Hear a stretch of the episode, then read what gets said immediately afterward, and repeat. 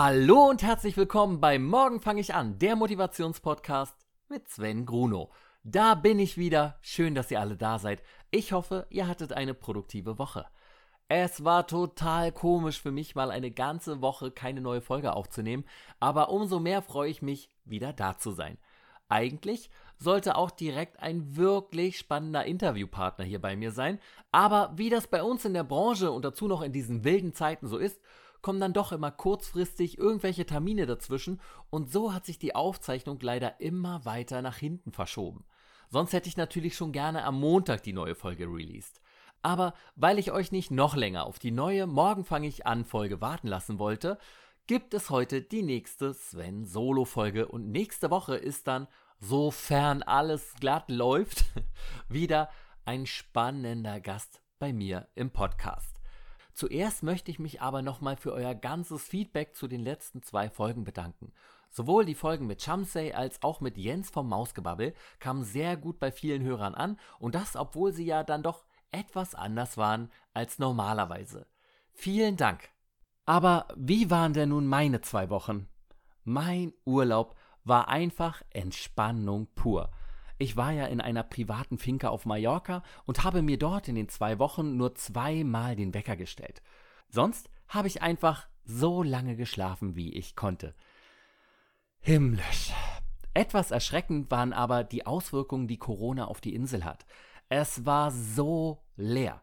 Ich war in der Nähe von Calamior und bin jeden Tag mit dem Fahrrad knappe 20 Kilometer durch die Gegend gefahren. Calamior ist ein großer Touristenort. So leer habe ich ihn noch nie gesehen. In der großen Einkaufsstraße von Calamior sind sonst hunderte von Menschen unterwegs. Jetzt waren es vereinzelte Leute, die man dort traf. Alles wirkte fast wie eine Geisterstadt. Viele Hotels sind komplett geschlossen und auch der Strand ist sehr leer was jetzt für mich natürlich angenehm war, aber für die Bevölkerung vor Ort, die ja vom Tourismus leben, der absolute Supergau ist. Ich bin auch mal an der Feneteria von Familie Büchner vorbeigeradelt. Die war echt voll. Vorher habe ich gehört, dass die Corona-Regeln auf Mallorca strikt befolgt werden und habe selber immer sehr darauf geachtet, meinen Mundschutz zu tragen, solange ich nicht Fahrrad fahre, jogge oder am Strand liege. Ich fand, dass es von allen eher so semi befolgt wurde und kontrolliert wurde in den zehn Tagen auch kein einziger. Dadurch, dass so wenige Leute da waren, war das mit dem Abstand aber kein Problem. Aber ich hatte natürlich auch fünf Ziele, die ich in der Zeit erreichen wollte. Ein Ziel, das sich besonders einfach verfolgen ließ, war für mich Spanisch zu lernen, weil das in Spanien ja dann doch einfach gut funktioniert. Das habe ich dann auch gemacht, aber Duolingo funktioniert bei mir einfach wirklich nur recht beschränkt und ah, ich kann die Sprache nur schwer greifen. Für Bubble will ich aktuell aber kein Geld ausgeben und so muss ich mal weiterschauen, wie ich es mit dem Spanischtraining weiterverfolge. Mein vorgenommenes Ziel habe ich in Spanien aber erreicht und als ich im Supermarkt eine Milch gekauft habe, war ich sehr stolz, dass ich wusste, dass Milch Leche heißt. Für das nächste Ziel lag ich einfach oft am Meer und habe dort in meinem Buch die Gesetze der Gewinner gelesen. N nicht nur gelesen, sondern durchgelesen. Ziel 2 erreicht. Ich fand das Buch ganz nett und tatsächlich motivierend. So richtig viel Neues hat es mir aber nicht unbedingt beigebracht. Allerdings festigt man sein Wissen ja durch Wiederholung und somit wird mir das Buch schon was gebracht haben. Besonders schön fand ich übrigens die Geschichte von den zwei Mönchen, die ich euch auch gerne erzählen möchte. Ein junger und ein alter Mönch machen eine Pilgerreise. Sie kommen an einen Fluss mit starker Strömung. Dort steht eine junge, hübsche Frau, die sich offenbar davor fürchtet, den Fluss zu durchqueren. Ohne zu zögern geht der alte Mönch zu der Frau, hebt sie auf seine Schultern und trägt sie zum anderen Ufer. Sie bedankt sich und geht ihres Weges. Daraufhin setzen die beiden Mönche ihre Pilgerreise fort. Stunden später fängt der junge Mönch an, den anderen zu kritisieren und sagt wütend Du weißt doch, dass es uns Mönchen nicht erlaubt ist, Frauen anzufassen. Wie konntest du nur gegen diese Regel verstoßen? Der alte Mönch, der die Frau durch den Fluss getragen hat, hört sich die Vorwürfe des anderen ruhig an, dann antwortet er Ich habe die Frau vor Stunden am Ufer des Flusses gelassen. Warum trägst du sie immer noch mit dir rum? Passend dazu, als weiteres Ziel wollte ich ja anfangen zu meditieren. Das habe ich jeden Tag gemacht. Also, ich habe es jeden Tag probiert. Ich musste nämlich feststellen, dass ich immer, also wirklich immer bei der Meditation einschlafe und halt nicht in die Meditation gehe, sondern ins Traumland. Drei tiefe Atemzüge und ich war weg. Jedes Mal an jedem Tag. Aber der Wille war täglich da und ich würde mal sagen, Ziel 3 erreicht. Und weil mein nächstes Ziel ja war, mein zweites Freeletics Journey zu Ende zu bringen, lag ich aber nicht nur faul rum. Ich bin jeden Abend auf die Terrasse der Finca gegangen und habe unter dem Sternenhimmel mein Freeletics Workout gemacht. Das war noch schöner, als es sich anhört, weil ja auch gerade Sternschnuppennächte waren und ich am glasklaren Sternenhimmel über Mallorca ständig Sternschnuppen sah. Irgendwann fiel es mir schon schwer, mir neue Wünsche auszudenken. Na, schauen wir mal, was davon wirklich eintritt. Die Workouts in der Hellweek haben mir wirklich Spaß gemacht. Insgesamt habe ich bei meinem Freeletics Journey Muskelaufbau ohne Gewichte in 1148 Minuten 260 verschiedene Workouts absolviert. Und der Körper verändert sich weiter in die Richtung, in die ich ihn gerne bringen möchte. Ich muss auch ganz ehrlich sagen, dass ich zum ersten Mal seit Jahren im Urlaub wieder ein gutes Gefühl hatte, wenn ich oben ohne rumgelaufen bin. Die knackige Mallorca-Bräune hat allerdings auch nochmal einen ordentlichen Kick gegeben. Muskeln kommen auf einem gebräunten Körper einfach wesentlich besser zur Geltung. Etwas hat sich an meinem Körper in diesem Jahr noch verändert. Als Teenager habe ich immer etwas neidisch zu den Leuten geschaut, die beim Sport so schwitzen. So wie man es halt aus dem Fernsehen kennt. Man sagt ja immer, dass Leute, die gut trainiert sind, schneller schwitzen. Aber egal wie gut ich trainiert war, ich habe nie geschwitzt. Bis jetzt. Inzwischen läuft mir beim Sport der Schweiß in Strömen. Besonders nervig ist das Nachschwitzen, das immer ein paar Minuten nach dem Sport noch kommt. Naja, wenn das der Preis für meine Fitness ist, bin ich bereit, ihn zu zahlen. Ziel 4 geschafft. Und Ziel 5? Ich wollte ja 70 Kilometer laufen, sofern meine Knie mitmachen. Ich habe tatsächlich immer noch Knieprobleme und es blockiert immer leicht und ich habe auch einen durchgängigen kleinen Schmerz. Aber trotzdem bin ich meistens nach dem Aufstehen eine kleine Runde laufen gegangen. So sechs Kilometer, weil die Hitze war wirklich heftig und es war echt anstrengend. Aber ich bin immer eine wundervolle Strecke am Meer lang gejoggt und habe jede Sekunde genossen. So kam ich dann am Ende des Urlaubs auf 53,8 Kilometer. Es blieben also noch 16,2 Kilometer übrig, die ich in drei Tagen zu Hause noch laufen musste. Kein Problem, dachte ich. Denn als ich am Freitag zurückgeflogen bin, wurde Mallorca ja zum Risikogebiet erklärt. Das bedeutet, dass ich mich testen lassen musste. Das kann man ja inzwischen auf dem Flughafen direkt machen. Also eigentlich, denn wir landeten um 21.20 Uhr in Berlin-Tegel. Die Corona-Prüfstelle auf dem Flughafen macht allerdings um 21 Uhr dicht. Was natürlich mega Sinn macht.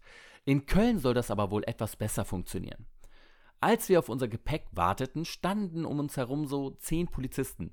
Einer von denen hatte übrigens vergessen, seinen Mundschutz aufzusetzen und es ist auch keinem seiner Kollegen aufgefallen.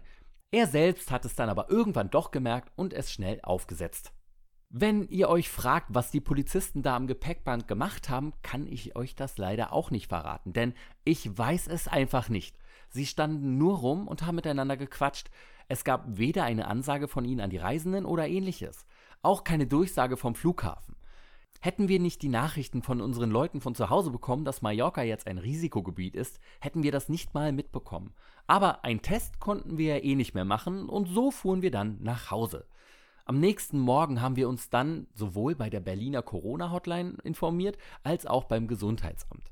Uns wurde gesagt, dass wir uns sofort in häusliche Quarantäne begeben müssen und uns schnellstmöglich testen lassen sollen. Zum Flughafen durften wir aber nicht mehr zurück, denn die testen nur Leute, die gerade angekommen sind. Die Dame vom Gesundheitsamt hat uns dann gesagt, dass am Samstag keine Stelle offen hat und wir Montag unseren Hausarzt anrufen sollen, um nach einem Termin für den Test zu fragen, was aber so acht Tage dauern kann. Also bis man einen Termin bekommt. Und dann nochmal 48 Stunden, bis man das Ergebnis hat.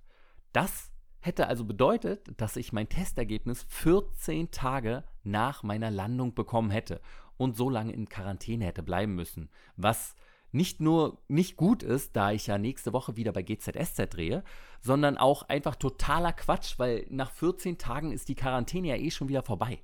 Der Herr von der Corona-Hotline hat uns dann gesagt, dass wir es ja mal versuchen können, zum ZOB zu fahren, also dem Busbahnhof von Berlin. Anrufen kann man da nicht, also sind wir am Samstag früh dann dahin gefahren und konnten uns dort tatsächlich testen lassen. Wir mussten auch nicht lange warten. Ich denke, es waren so 10 bis 15 Minuten. Einige berichten ja von einem Test im Mund und der Nase. Bei uns wurde der Abstrich nur im Mund gemacht, was auch nicht angenehm war, aber wohl besser sein soll als der Abstrich in der Nase. Uns wurde gesagt, dass es so 72 Stunden dauern würde, bis wir das Ergebnis bekommen. Man muss dann auf der Homepage vom Testlabor nachschauen, denn dort veröffentlichen sie einmal am Tag die Ergebnisse aller Tests. So lange muss man sich also gedulden und darf nicht mehr vor die Tür. Nach dem Urlaub hatte ich natürlich auch nichts mehr im Kühlschrank und habe mich am Wochenende vom Lieferdienst verpflegen lassen.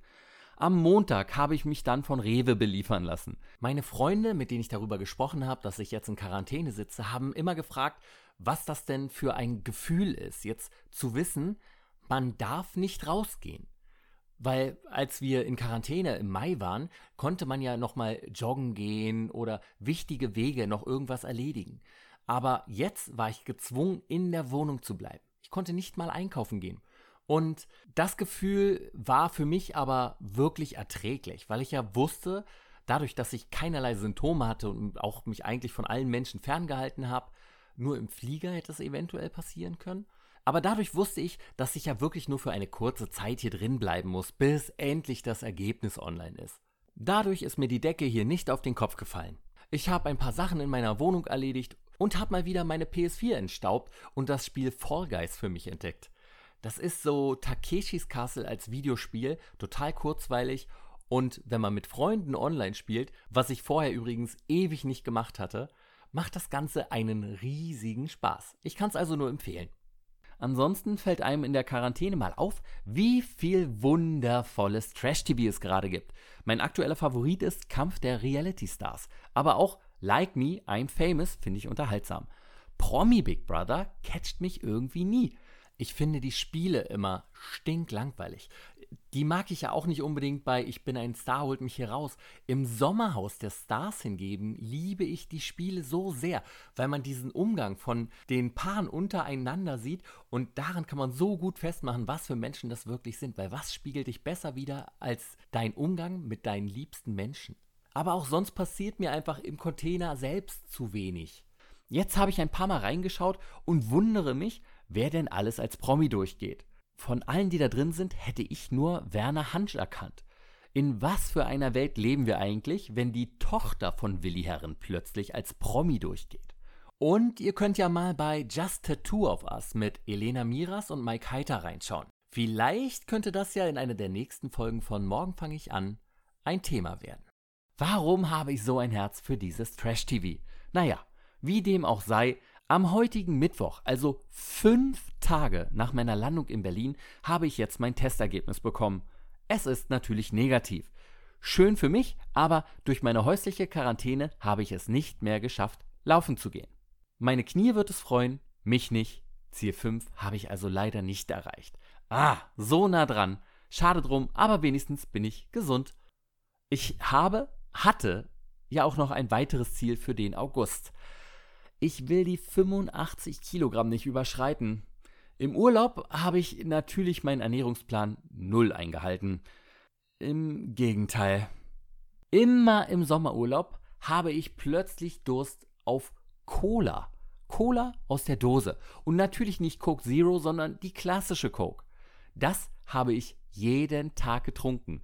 Ich hätte ja auch gerne mal meine geliebte Spezi getrunken, aber die haben in Spanien ein anderes Fanta-Rezept als wir in Deutschland und das schmeckt einfach nicht geil. Und wenn man trotzdem im Restaurant fragt, ob sie Cola und Fanta mischen können, schauen sie einen an, als hätte man sie gefragt, ob es für sie okay wäre, wenn man ihre Mutter daten würde.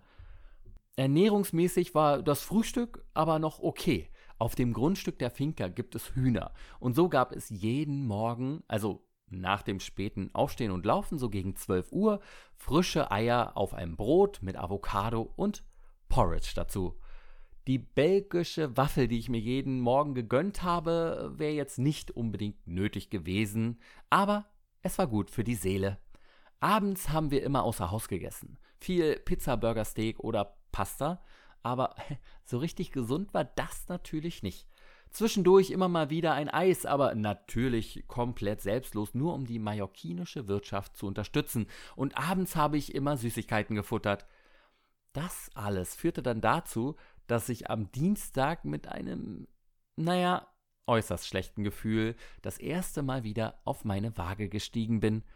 Zwei Wochen vorher, also vor meinem Mallorca-Urlaub, zeigte die Waage noch 83,0 Kilogramm an.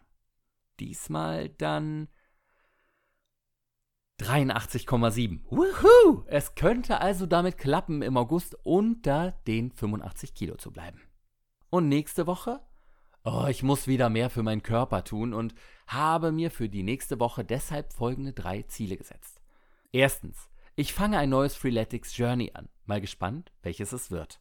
Zweitens, ich werde mich jeden Tag dehnen. Das habe ich im Urlaub nämlich nicht richtig gemacht und habe direkt wieder mit starken Schmerzen im Rücken zu kämpfen. Drittens, ich will noch auf mindestens 75 Kilometer in der Laufgruppe kommen. Wie das alles klappt, könnt ihr auf dem Morgen fange ich an Podcast Instagram-Kanal mitverfolgen. Eigentlich wollte ich mich ja auch komplett an meinen Ernährungsplan halten, also mal auszuprobieren, nur zwei Cheat Meals die Woche zu essen, aber durch die Quarantäne ist das Kind schon längst in den Brunnen gefallen. Naja, beim nächsten Mal oder? Das war's dann aber für diese Woche. Ich wünsche euch allen eine wundervolle und produktive Woche, in der ihr euren Zielen näher kommt. Bis zur nächsten Folge von Morgen fange ich an, euer Sven.